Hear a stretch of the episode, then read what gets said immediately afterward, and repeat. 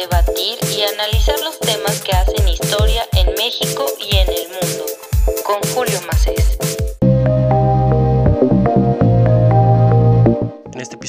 Juan Cepeda, politólogo por el ITAM con estudios de posgrado por la Universidad de Sussex. Vamos a conversar con Sofía Ramírez Aguilar, maestra en economía por el ITAM y nueva directora del colectivo México ¿Cómo vamos? Para honrar la conversación del día de hoy, una frase de Mark Twain, si dices la verdad, no tendrás que acordarte de nada. En este episodio de la Gaceta de México me da mucho gusto recibir a Sofía Ramírez, nueva directora de México ¿Cómo estamos? ¿Cómo vamos? Y me, me, da muchísimo gusto tenerte en este espacio en la Gaceta de México. ¿Cómo estás, Sofía? Muy contenta de estar aquí y no estás equivocado al decir no solo es importante saber cómo estamos, sino hacia dónde vamos. vamos. Entonces, por eso la pregunta es, es pertinente. Entonces, no estabas mal. La organización se llama México ¿Cómo vamos? Pero lo que queremos hacer es hacia dónde vamos. Entonces, todo bien. Y también me acompaña mi buen compañero de armas, Juan Cepeda. ¿Cómo estás, querido Juan? Muy bien, muchísimas gracias. Eh, eh, me da muchísimo gusto tener eh, en esta ocasión para conversar a, Sofía Ramírez, que me parece, bueno, de, inicio, muchísimas felicidades por eh, por, este nombramiento como directora de México como vamos. Me parece que es una plataforma que te va a permitir llevar mucho más adelante la agenda que, que, has venido impulsando durante todos estos años. Para comenzar esta, esta discusión me gustaría preguntarte, Sofía, ¿a qué organización estás llegando? ¿Cómo lo estás recibiendo? ¿Y hacia qué organización vas? ¿Qué quieres construir?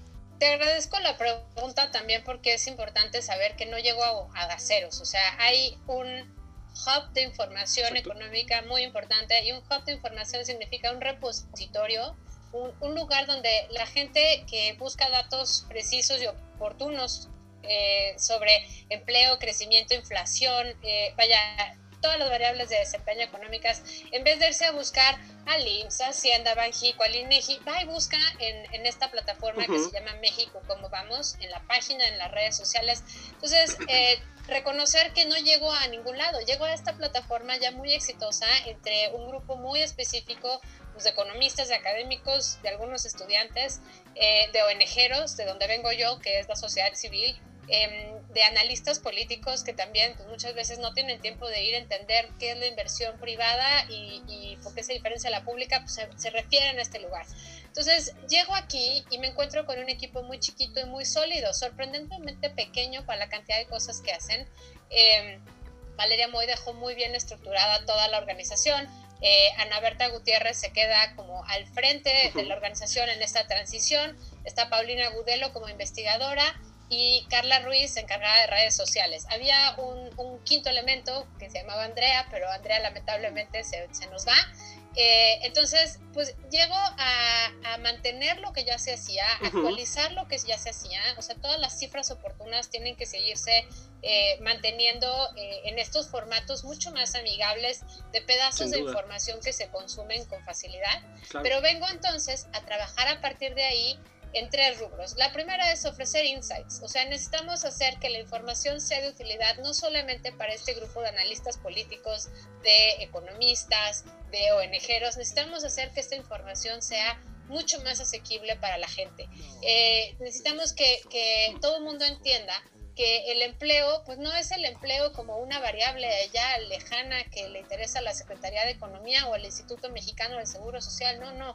El empleo es el empleo que perdió mi compadre, eh, el empleo que ahora trabajo menos horas y entonces en mi casa pues el ingreso se cayó a, a, raíz de la pandemia, pero también el empleo es cómo la economía se ha ido haciendo más lenta en los últimos 24 meses, digo, por citar la última desaceleración, claro. eh, y no solamente a partir de la pandemia. Entonces, eso es importante. Eh, te menciono los otros dos temas de agenda con los que quiero trabajar y te doy chance de que me hagas preguntas específicas, perdón. El segundo rubro al que vengo a trabajar además es un nuevo enfoque. Necesitamos abrir a la economía del siglo XXI, no porque la economía del siglo XX esté mal o haya estado mal, porque además pues, es una economía que asienta las bases desde los 1600. O sea, lo que quiero decir es la economía del siglo XXI es la evolución de la economía del siglo XX, donde se tienen que sumar además temas y enfoques que son eh, transversales. Por ejemplo, el tema de género.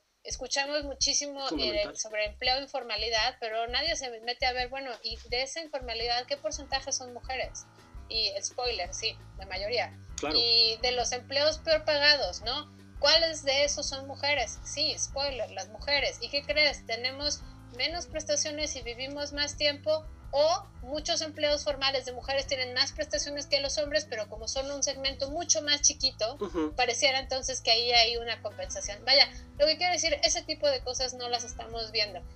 La otra cosa es la sustentabilidad. Sabemos que la sustentabilidad, por un lado, es medio ambiente, claro, pero sustentabilidad también implica que los recursos naturales con los que contamos, no solo el petróleo, sino, sino eh, la energía eólica y los bosques y las maderas y los, y los bancos de peces y los energías, los eh, recursos son, son eh, limitados y tenemos que hacer que todo el mundo tenga una mejor calidad de vida en todo el sentido amplio de la palabra con los recursos disponibles. No podemos acabarnos los recursos naturales. Sin duda. Necesitamos hacerlo de manera un poco más eh, distributiva. Los otros, los otros temas pueden ser, por ejemplo, sectores, irnos por sectores o por segmentos poblacionales que antes no se hablaban, o sea, las clases medias están en franco adelgazamiento, la cantidad de pobres que nos va a dejar la pandemia pues es aún incierto, pero pues, se habla entre 10, 15 millones más de personas que van a estar catalogadas como, como con algún grado de pobreza. Entonces, creo que son el tipo de enfoques que, que debiéramos ir eh, retomando. Sí, sin duda. Finalmente, Okay. es la incidencia. Queremos generar incidencia, queremos mover la, la balanza en el sentido en el que creemos que puede crecer la economía en beneficio de todos. Y no solamente es generar más pesos, sino es también generar más pesos mejor distribuidos entre la gente. Y para ello nos vamos a meter a hacer propuestas de política pública, de medidas económicas, siempre apelando a la, a la mayor de las objetividades y buscando tener el respaldo de los datos y de los expertos en cada materia, porque pues, no podemos saber de todo. Tenemos un, un pool de expertos particularmente amplio y diverso y, y, estamos muy emocionadas en el equipo en poder apelar a estos expertos para ampliar los temas y ampliar los enfoques y que no nos quedemos simplemente en lo que ya sabemos hacer, que además quiero destacar, los semáforos son una joya, los semáforos Exacto. económicos que hace México Evalúa. Digo, Sí. México, ¿cómo vamos? Perdón, los México Evalúa también. Los México, ¿cómo vamos? Porque te permiten tener un punto de, de comparación de dónde estamos, y así empezamos esta conversación, Ujú. y hacia dónde vamos, ¿no? Exacto. El hacia dónde vamos siempre es muy importante, porque si tú no sabes hacia dónde vas, va a ser difícil que, que llegues a ningún lado, ¿no? Correcto. Eh, entonces, bueno, pues ese es un poco como el enfoque que tengo y lo que quiero venir a trabajar ahora. A, a mí me da mucho gusto parte del cambio de aire y estoy seguro que Juan ya tiene muchas dudas porque lo, lo notaba ya muy ansioso de querer participar en, en esta conversación porque estuvimos si- siguiendo mucho gran parte de la conversación que surgió a partir de tu, de tu nuevo nombramiento. Juan, Este tipo de, de- de capítulos del, del podcast lo hacemos siempre tomando como pretexto los textos que alguien escribe eh, o, los textos en este caso que, que escriben sobre ti, ¿no? Eh, a, mí me gustaría platicar o introducir eh, una serie de preguntas con base en, en este, en este muy, muy padre artículo que hicieron en el Heraldo, en el Heraldo sobre ti, eh, sobre tu perfil, y por otro lado el, texto que escribiste en Animal Político de Vengo a hacer preguntas difíciles. En el primer punto me gustaría, me gustaría eh, preguntarte cuál es el valor agregado que puedes eh, darle a la organización México Cómo Vamos, eh, sabiendo que tienes un perfil multidisciplinario muy interesante, ¿no? Digo, eh, has sido eh, diplomática en algún momento, has tenido contacto muy cercano con las políticas de migración que son muy relevantes en nuestra, bueno, de- desde hace muchos años en, en México. Muy recientemente has hecho uno de los trabajos más importantes en temas de, eh, de investigación eh, contra la corrupción. Tuviste un papel muy eh, relevante en temas de seguridad eh, y eres economista. Entonces, evidentemente eso te da un perfil para encauzar de alguna manera muy particular eh, una organización como México, ¿cómo vamos? ¿Cómo, lo- cómo, ve- cómo ves esto? Te agradezco todo el, todo el, el review de lo que ha sido eh, las oportunidades laborales que he tenido a lo largo de los años. Te lo agradezco mucho. Además, precisar, no, no fue en el Heraldo, sino fue en el financiero. Fue Maya Scherer en el financiero la que me hizo el favor de hacer eh, el retrato hablado. Pero em, Pues mira, un poco retomando lo que dices, la, la, trayectoria de cada persona al final nos va llevando a posiciones relativas en opinión y en, y en conocimiento que al final de lo que se trata es de poder abonar en el camino. Un poco la circunstancia laboral de la trayectoria que he tenido me ha llevado a estar en, equipos donde no son de economistas, donde la única economista era yo y parte de mi valor agregado a los equipos de trabajo que yo ofrecía era justamente traducir en, equipos de ingenieros pues las variables eh, económicas y sociales. En equipos de politólogos, lo mismo. En equipos de abogados. Siempre he tenido como esta, esta dualidad eh, donde la, economista que traduce la información económica a, diversos públicos he sido yo. Y eso creo que en este momento me da muchas herramientas para poder hacer lo propio. Y es decir, llego a encabezar un equipo de economistas con un pool de expertos eh, economistas, casi todos, eh, a, traducir esas variables y por qué las variables económicas son importantes, ya con una, una experiencia de trayectoria muy larga de haber estado traduciendo los números, las cifras, las variables económicas en equipos que no eran de economistas. Entonces, creo que eso es algo que, que puedo poner sobre la mesa y que me encantará además seguir haciendo porque es muy divertido el, el, interpretar la información y ayudar a otros a, a pues, que les haga sentido. ¿no? Claro. Y la otra cosa es que el paso por sociedad civil ha sido sumamente enriquecedor. Como bien mencionabas, toda la primera parte de mi trayectoria laboral fue eh, en, el sector, en el sector público, en el gobierno, primero en el INE, eh, que es un organismo público autónomo, pero también eh, en, el, en, el, gobierno federal en áreas de seguridad, en áreas de población, migración, y, y, al final del día entiendo bien cómo funcionan las dinámicas al interior del sector público, la relación entre el gobierno y eh, el legislativo o la coordinación entre la federación, el gobierno federal y los estados, que eso es central, digamos, en términos de seguridad, pero también lo es en términos económicos. Entonces, creo que esa, ese conocimiento de entender cómo es que funcionan esas relaciones entre poderes, entre órganos autónomos y gobierno, entre gobierno y poderes, entre federación y estados, puede ser un activo importante y finalmente el paso por sociedad civil pues me hace mucho más sensible a, los problemas vistos desde la cancha literal de la ciudadanía. O sea, la, gente que nos preocupa, que nos, que nos interesa, eh, que no nos interesa y de qué estamos hartos. Vaya, vernos al espejo y saber eh, lo bueno, lo malo y lo feo que tenemos como mexicanos, pero también lo, lo increíblemente creativos y solidarios y, y la capacidad eh, que tenemos de reinventarnos como nación, me parece que es algo que he recabado en estos años de sociedad civil y, y ha sido una chamba sumamente eh, gratificante en términos personales y además me ha dado una causa por la cual seguir trabajando desde esta trinchera. Revisábamos recientemente uno de, de, tus textos para Animal Político que vengo a hacer las preguntas difíciles y ahora que mencionas esta gran experiencia que tienes tratando de evidentemente comprender los intereses tanto de la sociedad civil organizada como del gobierno y cómo estos actores interactúan, bueno, cómo conseguir que esas preguntas difíciles sí tengan respuesta bajo esta coyuntura que es tan complicada, donde parece que este, este modelo de gobernanza, sí, el actor con calidad de veto, pues sí es el gobierno, y si él dice que estos datos y estas preguntas, uno, ni son, ni son difíciles porque no las queremos contestar, pues va a ser muy difícil tratar de generar una interacción adecuada o una interacción que sea eh, a beneficio pues, de la sociedad, porque las últimas decisiones que hemos visto, podremos tener cualquier tipo de dato económico, se podrá tener cualquier tipo de estadística, pero no están haciendo que los tomadores de decisiones tomen las mejores decisiones fundamentadas en los datos que se les están dando, que son incluso en algunos momentos tan evidentes como los que están demostrando en los semáforos económicos, por ejemplo, con la cantidad de desempleo que hay, la informalidad que se está, que se está creando. Veía una parte de una de, de las estadísticas acerca de informalidad y aumentó en apenas este trimestre un montón. Es impresionante y tiene que ver con, lo de, con el problema que estamos viviendo actualmente.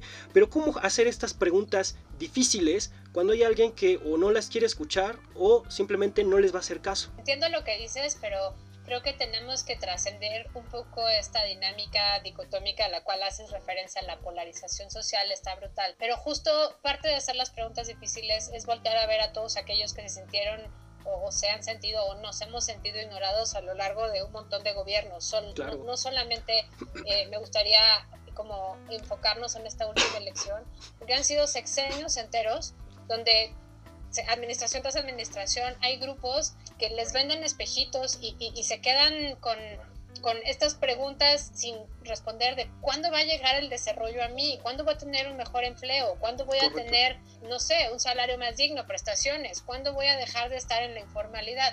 Ese tipo de cosas eh, me parece que no, no son una novedad de esta administración y muy por el contrario, sí creo que el gobierno federal, en concreto el presidente López Obrador, llega pues apelando a que hay muchísimos grupos y segmentos de la población que no se habían sentido escuchados. Entonces, me parece que es una, una, bandera de alerta para todos. Tenemos que estar muy claros que para no seguir abonando a la polarización de un lado o del otro, sí necesitamos poner la evidencia a la mano. Ahora, claramente yo no puedo hacer que alguien me escuche o no me escuche. Yo voy a poner la información a mano y voy a atender también una mano eh, para quien quiera eh, hacerse de mayor información.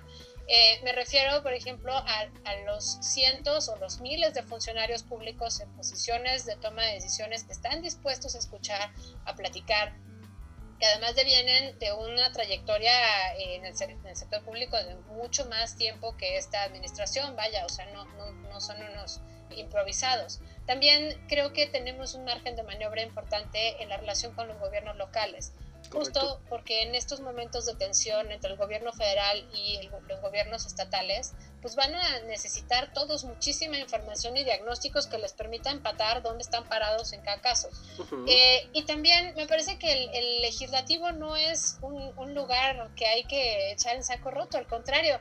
Em, tú sabes que todo el, el, presupuesto que se discute y se aprueba y que es prerrogativa además de la Cámara de Diputados asignar eh, para el gasto del, del, gobierno federal, pues es justamente ahí donde se da. Entonces, no hay todavía un consejo fiscal en México como hay en otros países, en Estados Unidos, por ejemplo, que es un cuerpo técnico que asesora a los diputados que no tienen por qué ser todólogos. la chamba de los diputados es ser representantes populares. Entonces van a ser un reflejo pues, de los intereses, de los sectores, de la población, del nivel educativo de nuestra gente. Bueno, entonces hagamos un congreso fiscal, un consejo fiscal cuando, cuando así haya, digamos, las condiciones. Pero en tanto eso sucede, nosotros como sociedad civil tenemos además un margen ahí para decir, señores diputados de las diferentes comisiones, aquí está la información, esto es lo que encontramos, esto es lo que tenemos, se toman las valoraciones pues un poco sobre la base de la evaluación de lo que sucedió antes, pero también de la perspectiva de hacia dónde queremos ir. Juan, por favor. El, tema de la polarización es muy importante y tienes, yo creo que tienes un muy buen punto en,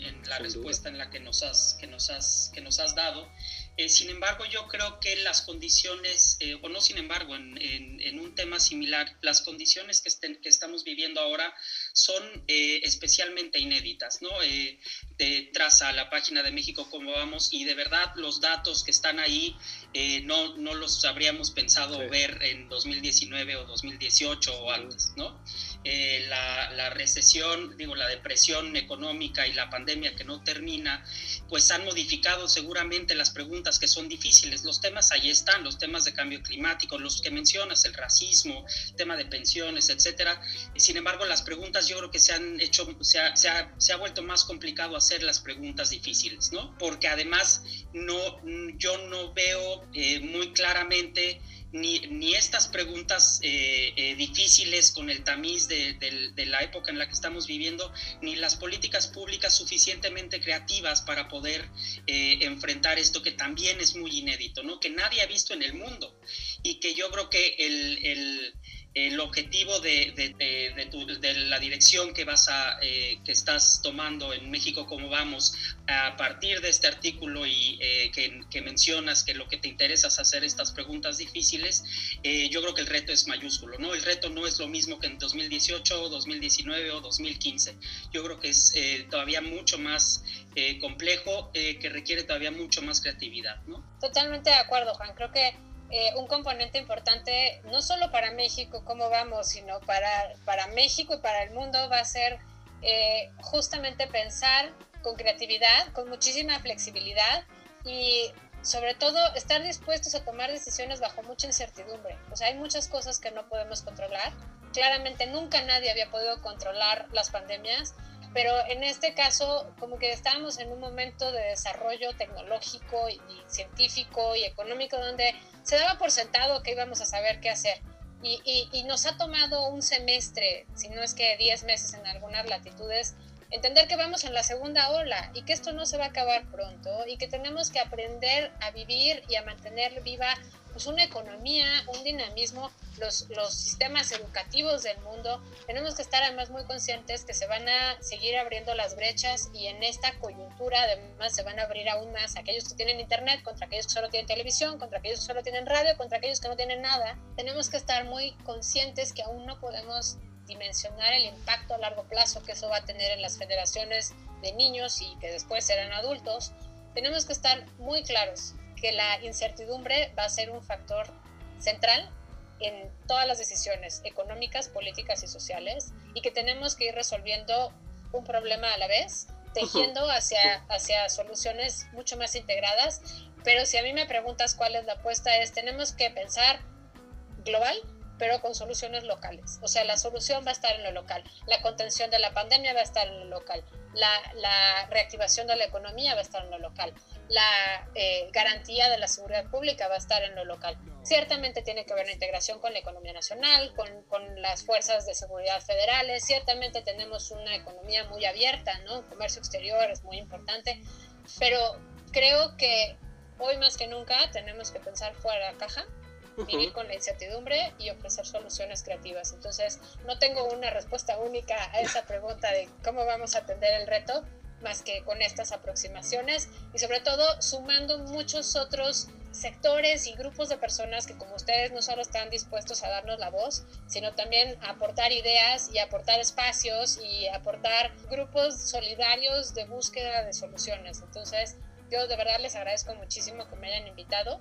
y, y, creo que como nunca este tipo de espacios van a poder tener injerencia en segmentos de la población, en grupos de jóvenes sobre todo, que pues están encerrados, estamos encerrados todos y necesitamos eh, estas ventanas hacia afuera para entender que esto no se acaba aquí y también va a pasar pero mientras estamos aquí tenemos que hacerlo juntos. Claro, ya se nos está terminando un poco el tiempo, pero no puedo, pasar, puedo dejar pasar la oportunidad de preguntarte respecto a, la noticia de la semana pasada que estuvo moviéndonos bastante durante los últimos días, ¿no? que es el fallo de la Suprema Corte de Justicia respecto a la consulta que se va a hacer para juzgar a los expresidentes. Me gustaría saber súper rápido cuál es, tu, cuál es tu opinión. Te agradezco la pregunta. A ver, son, son tiempos de cambios inéditos yo tengo para mí que la labor del Poder Judicial era simplemente avalar si era sí o no. Pero también entiendo que en estos tiempos inéditos de cambio, de reconfiguración de los poderes, una mayoría mínima de ministros ah, optó por decidir que lo que tenía que hacerse era ofrecer una mínima alternativa viable. Es decir, tenían que hacer una, una opción que permitiera mantenerse en los márgenes de la constitucionalidad, en los márgenes de la constitución, para que en una segunda iteración o una tercera iteración no se saliera nuevamente o no se intentara salirse nuevamente de esos márgenes. Eh, sé que lo que estoy diciendo es arriesgado y muy aventurado. Sé que los juristas a los cuales más respeto eh, en general consideran que fue un revés y que la Suprema Corte empezó a entrar en temas políticos yo creo que son los espíritus del tiempo, más bien, es el tiempo, es el espíritu de los tiempos eh, el que estamos viviendo aquí.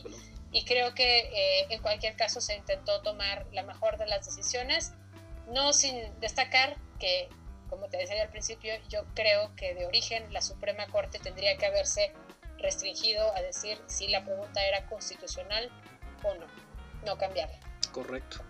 Sobre, eh, yo nada más para terminar, eh, eh, me quedo con tres temas que me interesan mucho. El primero es sobre el artículo, se intuye mucho que tienes una intención muy, muy un convencimiento de que hay que darle voz a los que no tienen voz, ¿no?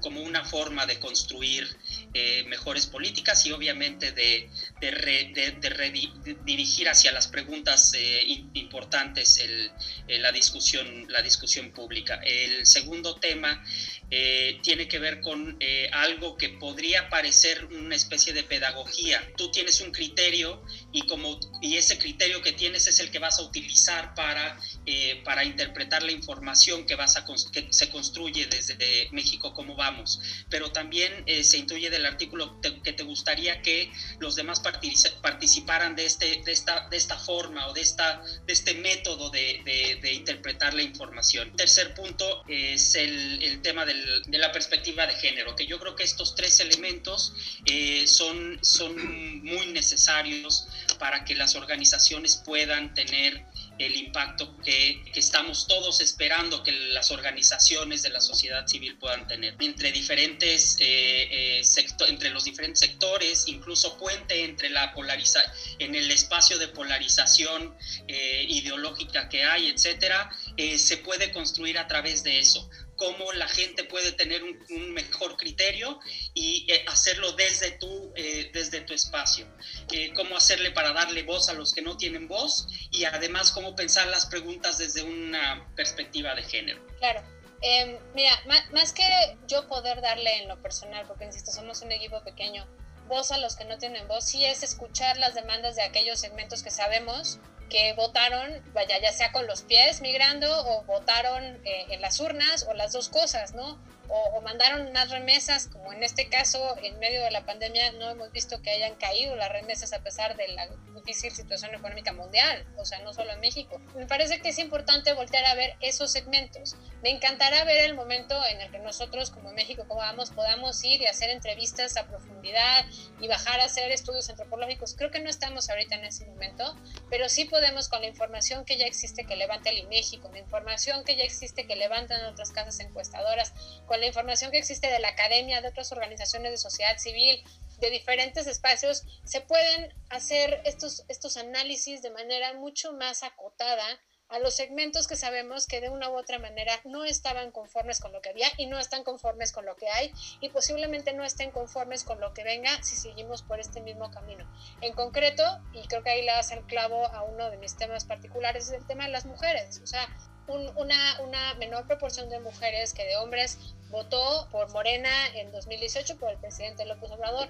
Las encuestas nos indican además, las más recientes, que las mujeres son las que han tenido una caída en, el, en, la aprobación presidencial, digamos, de la gestión presidencial, mucho más abrupta que los hombres. Las mujeres hemos demostrado que en los últimos años somos una oposición viable, que además nadie sabe qué hacer con las feministas, ¿no? De repente eh, pareciera que las feministas son el bloque negro. El bloque negro es una manifestación de ese feminismo, pero realmente hay muchísimos brotes de este contrapeso que somos las mujeres y que además no somos un grupo homogéneo. O sea, es inevitable pensar que entre las mujeres hay pues eh, asuntos de, educación, hay eh, problemas de racismo, de clasismo, de diferente tipo de ingresos, de falta de redes de protección, de seguridad social. No, no, no todas las mujeres enfrentamos los mismos riesgos ni los mismos eh, problemas al momento de salir a trabajar o al momento de regresar en la noche o al momento de saber cómo criar a los hijos o siquiera si sabemos con quién podemos criar un hijo, ¿no? Hay muchísimos hogares monoparentales encabezados por mujeres. Entonces me parece que este es el tipo de análisis por el cual podemos empezar Casi todos los instrumentos del INEGI, todas las encuestas tienen esta segmentación hombre-mujer. Eh, muchísimos indicadores de empleo, muchísimos indicadores de seguridad social, eh, muchísimos indicadores incluso entre las propias empresas cada vez son más evidentes por género. Bueno, podemos empezar por ahí, ¿no? Y además existen datos de Coneval y además existen datos de otras fuentes que nos permitirán cruzarlo con lo que te decía, niveles educativos, niveles de desarrollo, oportunidades, este, origen étnico. Vaya, hay, hay, hay muchísimas eh, fuentes de información donde podemos escuchar las, las demandas y las necesidades de estos grupos sin tener que ir afuera a hablar con ellos a la calle, porque te digo, creo que no estamos en ese momento todavía, no tenemos ni los recursos ni el tamaño de la organización para hacerlo, pero yo espero que hacia allá tendamos a ir y sí, sí es un llamado para que en general como sociedad, cada quien desde donde esté parado, voltee a ver a aquellos que dio por sentado o damos por sentado todos los días. Sofía, Juan, les agradezco mucho sus comentarios. Juan, le agradezco mucho pactar esta, esta reunión. Sofía, yo te, deseo muchísimo éxito en esta nueva aventura. Creo que México como vamos es una herramienta muy necesaria, al menos yo la ocupo bastante seguido, me encanta eh, ver los semáforos, analizarlos, me parece información muy accesible que se puede utilizar para analizar y hacer diferentes tipos de debates y en este caso pues esperemos que tengamos otro tipo de discusiones en, el futuro cercano para platicar de diversos temas de, de coyuntura, así que te agradezco mucho, Sofía, y te deseo muchísimo éxito. Julio, muchísimas gracias por todas tus palabras y tu, y tu gran aliento, digamos que, o sea, respiro el, el arropamiento que me dan eh, ustedes a través de este espacio. Juan, como siempre, y todos estos años que hemos caminado juntos, te agradezco la invitación. Y bueno, pues eh, a lo que haya lugar y lo que podamos cooperar y compartir, feliz de hacerlo. Muchísimas gracias. Muchísimas gracias. Muchísimas gracias.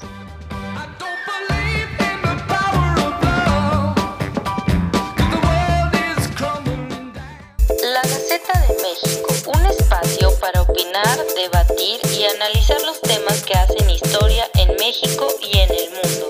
Con Julio Macés.